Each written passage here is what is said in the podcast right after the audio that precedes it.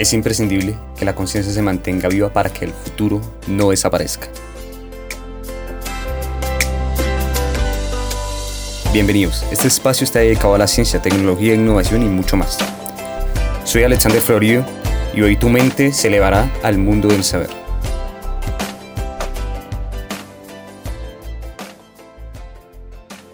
Esta ciencia que es la nanotecnología tiene algo bastante sorprendente, porque a la hora del té y a la hora de concluir varias cosas, tiene muchas aplicaciones en el mundo real, como también en ficticios, se suele hablar de, de ella. Y en nuestras vidas cotidianas la hacemos uso, solo que nosotros no somos conscientes de lo que estamos manejando usualmente. Desde computadoras, teléfonos celulares y diferentes cosas, incluida la de medicina, la usamos diariamente. Pero no somos conscientes de lo que estamos haciendo o de la profundidad que esta implica, de la ciencia y la aplicación que esta incluye. Por eso hoy vas a escuchar las tres aplicaciones más relevantes de la nanotecnología en la actualidad, a nivel científico, tecnológico y empresarial. Primera aplicación y la más utilizada, nanomateriales. Como sabemos, los nanomateriales se pueden aplicar en diferentes industrias y se lleva manejando desde bastante tiempo por las empresas tecnológicas, especialmente hacia nivel de computadoras y equipos tecnológicos de precisión, básculas, equipos médicos, celular en nuestros smartphones que siempre llevamos a todo lado. Y aquel aparato móvil que necesita microchips maneja lo que es la nanotecnología. Entonces, como ya sabemos, bastantes elementos tecnológicos manejan lo que es la nanotecnología. Y en especial se pueden mirar lo que es el grafeno. Por ejemplo, el grafeno tiene una historia relativamente corta, pero es un material de alta resistencia, compuesto por moléculas cristalinas de carbono, en la cual le da una resistencia mucho más grande que el propio acero y muy flexible. Este material nanométrico bidimensional consiste en una sola capa de átomos fuertemente cohesionados mediante enlaces que presentan hidratación dispuestos en una superficie uniforme. Tiene una estructura bastante parecida a lo que son los paneles de abejas, o sea, una configuración, configuración atómica hexagonal. Es una de las tantas formas alotrópicas del carbono, como también lo que es el grafito, el diamante, el carbón mineral y otras estructuras que utilizamos en la naturaleza. Además, como sabemos de que presenta una estructura hexagonal a nivel atómico, entonces representa una dureza demasiado grande. Pero no solamente este material tiene esta propiedad, también es elástico y flexible dotado por una gran conductividad térmica y eléctrica, lo que le permite disipar el calor, soportar intensas corrientes eléctricas sin calentarse. Y además de eso, se podrían utilizar, se podrían utilizar lo que es en pantallas y para celulares. Material es un gran avance a nivel tecnológico de la ciencia. Los descubridores de este material ganaron el Premio Nobel de Física en el 2010. Como sabemos, este material va a llegar a nuestras vidas cotidianas y se va a manejar en un gran aspecto de la industria. Está acompañado por unas características muy fundamentales. Primero es que es carbono puro. Es es casi transparente a la luz, no se calienta, tiene una alta conductividad eléctrica y térmica que lo hace mayor que el cobre y la plata. También tiene una propiedad y es que es más duro al rayado que el diamante. Eso es algo fundamental para lo que es pantallas y todo lo que tiene que ver con vidrios para navegación espacial y también vidrios de alta resistencia como es para blindado, para lo que se utiliza para protección en la cual se necesita tener siempre vista. Algo que pasa con, con la mayoría de los metales es que se oxidan. Este nanomaterial, una de las grandes propiedades es que no se oxida, ya que es inerte químicamente. O sea, no reacciona con el oxígeno ni con el agua. No se va a oxidar a futuro, como sucede con otros materiales, que pueden ser bastante duros, pero a largo plazo sufren decadencia y sufren corrosión. Otra de las grandes propiedades es que es biocompatible, no es tóxico con las, con las células biológicas. Entonces, por ejemplo, si llega a entrar en contacto con la piel, contacto con alguna planta, con cualquier tejido, no va a causar irritación ni va a causar mm, ninguna alteración física ni molecular ni en la célula ni en ninguna parte del cuerpo, ya sea vegetal o animal. Entonces, como sucede con otros materiales que ya podemos conocer, resultan generando heridas, resultan generando irritaciones y dañando nuestras células, incluso impactándolas con cáncer. También es bactericida, lo que permite que no tenga un crecimiento de bacterias ni de virus en su estructura, en lo cual por lo que su estructura es tan hexagonal y es tan bien organizada que no permite que un cultivo de bacterias crezca en él tan rápidamente como lo hacen otros materiales como es el acero, el hierro el aluminio o el que más utilizamos que es tanto flexible y puede generar y también puede ser duro como es el polímero.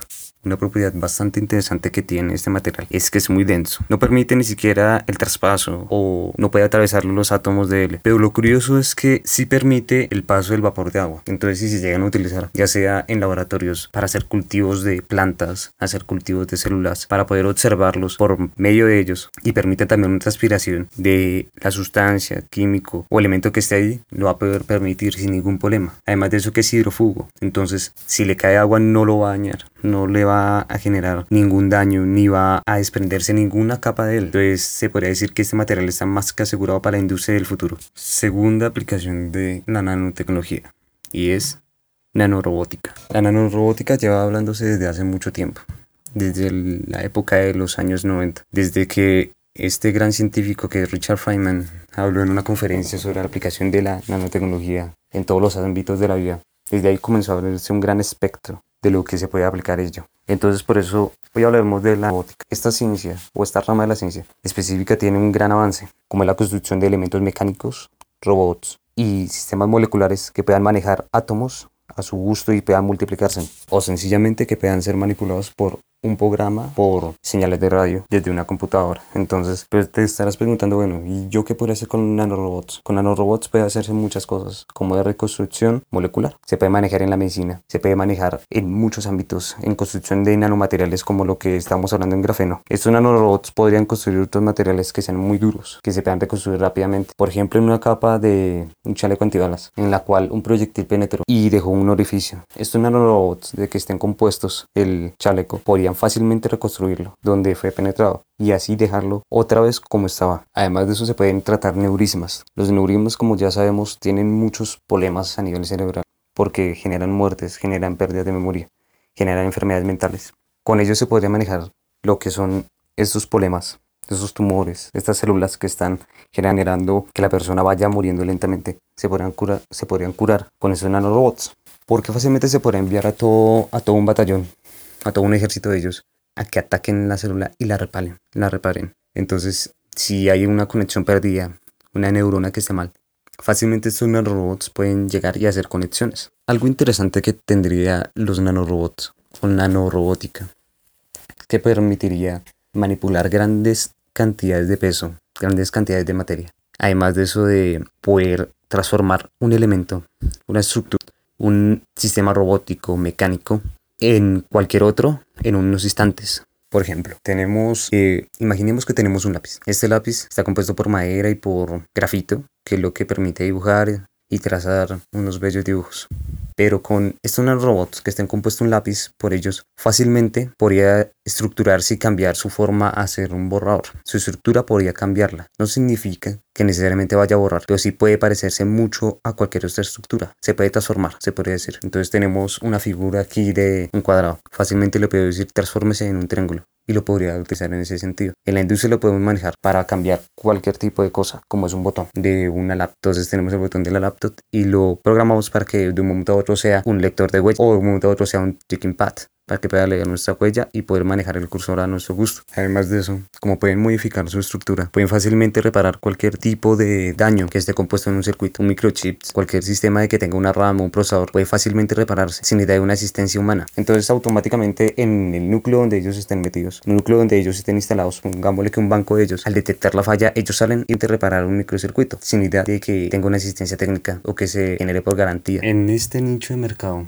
y este nicho tecnológico de los nanobots o nanorobots. Ya hay empresas que llevan un grande recorrido, en especial lo que es IBM. IBM ya lleva varias décadas, varios tiempo dedicando a esta investigación, pero como cualquier otra empresa, el problema surge en esto, y es poder manejar a nivel atómico cada estructura, cada elemento mecánico o de estos nanorobots. ¿Por qué? Porque estamos hablando de escalas nanométricas, a escala de un nanómetro, y eso es algo bastante muy, muy pequeño. Entonces es muy complicado poder manejar los átomos y poder hacer partes de un sistema móvil. pongámoslo así, vamos un ejemplo. Una excavadora. Una excavadora tiene motor, la uña con la que raspa y con la que levanta la arena y ayuda a la construcción. En este caso, tocaría estructurar el nanobot parte por parte para que siempre tenga una movilidad grande y se pueda distribuir por toda parte y que sea a nivel nanométrico, que pueda medir 20, 10 nanómetros o incluso 100. Usualmente hay dos tipos de nanobots, de nanorobots que se utilizan actualmente y que se piensa tener a profundidad en el futuro. En esto están los ensambladores y los autorreplicantes. Los ensambladores se utilizan más que todo para mirar, examinar, inspeccionar y descifrar moléculas, átomos o diferentes tipos de organismos. Van controlados por programas específicos, por sistemas de programación y en ellos se pueden introducir lo que es la inteligencia artificial. En otros casos tenemos los autorreplicantes. Pueden generarse a sí mismos y multiplicar. Por ejemplo, que se utilizan, se utilizasen para reparar cualquier circuito, utilizasen para nivel médico, lo que es solucionar el neurisma. Podrían autorreplicar sin atacar diferentes tipos de células diferentes tipos de organismos, diferentes tipos de enfermedades y asimismo atacar y arreglar, reparar diferentes circuitos al mismo tiempo, sin necesidad de que uno vaya turnándose por el otro. Entonces, por ejemplo, tenemos 20 se, se podría multiplicar el doble, lo que es 40, el triple 60, el cuádruple 80 y así consecutivamente. Algo importante de tener en cuenta es que estos autorreplicantes son muy importantes en el sentido de que pueden hacer construcciones en aplicaciones a gran escala, estructuras, eh, grandes tareas que se necesiten de una gran de una gran mano y que se requiera bastantes bastantes aplicaciones. Entonces ejemplo construir un edificio eh, construir una computadora arreglar lo que es un chaleco antibalas en varios puntos eh, poder eliminar un virus. En estos autorreplicantes tenemos varias teorías bastante locas aunque no podría yo decir que estén fuera de lo real o que estarían fuera de lo impermisible. Entonces, estos nanobots autorreplicantes se podrían volver como una plaga gris, pongámoslo así. Se volver como un virus, podrían destruir un planeta entero, sí podrían hacerlo. O se autorreplican, podrían coger elementos de la naturaleza, porque están construidos para ellos. Cogen elementos de la naturaleza, elementos del propio cuerpo, ejemplo, hierro, silicio, níquel, que tenemos en nuestras células. Y con ellos mismos, con estos mismos elementos, se autorreplican. Entonces, tienen bastantes aplicaciones, como ya sabemos en hacer el bien, lo que es generar estructuras, reparar una armadura para el cuerpo, poder hacer curaciones rápidas de una herida, eh, reparar otros aparatos, eliminar virus. Pues también se pueden utilizar como para algo malo y es poder hacer destrucciones en masa a gran escala. En esta y última parte dejé la tercera aplicación en su último lugar porque es como la combinación de las dos anteriores, los nanobots y los nanomateriales. ¿Por qué? Porque aquí vamos a mirar lo que es la nanomedicina. Entonces la nanomedicina se utiliza lo que es para tejidos, lo que es para moléculas a nivel celular y para usualmente reparaciones de tejidos y inspecciones no invasivas en el cuerpo.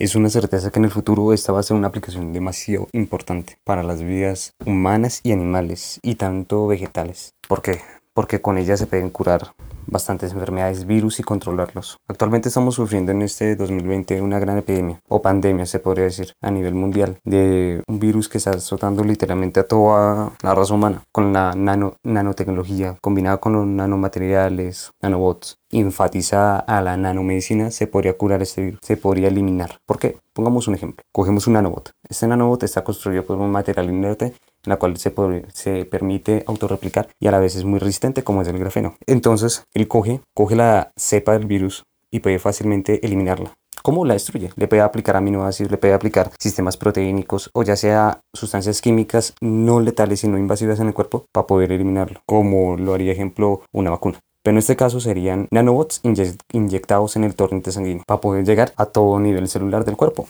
Ya estando dentro del organismo, ellos se autorreplicarían y harían la misma función de lo que hacen nuestros anticuerpos, defender nuestras células y así atacar el virus, repelerlo, generar defensas y así sucesivamente. Esta aplicación de nanomedicina permite curar muchas cosas, ya sea tiros en la cabeza, permiten curar pulmones dañados, órganos que estén dañados o estén averiados, permiten reconstruirlos a un tiempo récord, sin idea de hacerle una cirugía, solamente inyectados estos nanobots en el torrente sanguíneo. Entonces, bajo esas perspectivas, imagínate tú que tienes una riña, tienes un problema, eh, estás en la guerra o en cualquier circunstancia en la cual tenga peligro tu vida y malhechor, cualquier persona que te quiera hacer daño, coge con un fusil y te dispara y te da exactamente, pongámoslo que en tu corazón. Entonces fácilmente estos nanobots rápidamente detectan lo que sucedió en el organismo y se dirigen hacia allá, hacia este órgano importante que es el corazón y lo reparan, reparan este tejido sin necesidad de que tú vayas al médico. Entonces permite una reconstrucción del mismo órgano internamente, rápido y coge elementos de, sus, de su ambiente. Por tal motivo, la nanomedicina, bajo mi perspectiva y otras perspectivas de grandes científicos, es que tiene una aplicación demasiado grande y debe, debe invertirse en ello, ya que como sabemos puede salvar millones de vidas, eliminar un virus, ayudar a la pandemia global que actualmente estamos sufriendo o a las consecutivas que se vayan a sufrir en los siglos posteriores. Entonces estas son las tres aplicaciones más importantes de la nanotecnología en el mundo actual y a futuro. Espero que te haya gustado. Cualquier comentario ya sabes que puedes escribirme en mis redes sociales, en Instagram, Facebook, Twitter y no, no se te olvide que siempre estamos publicando en todas las plataformas digitales de podcast, lo que es Spotify, iTunes, Google Podcast. Espero que te haya gustado y nunca dejes de aprender.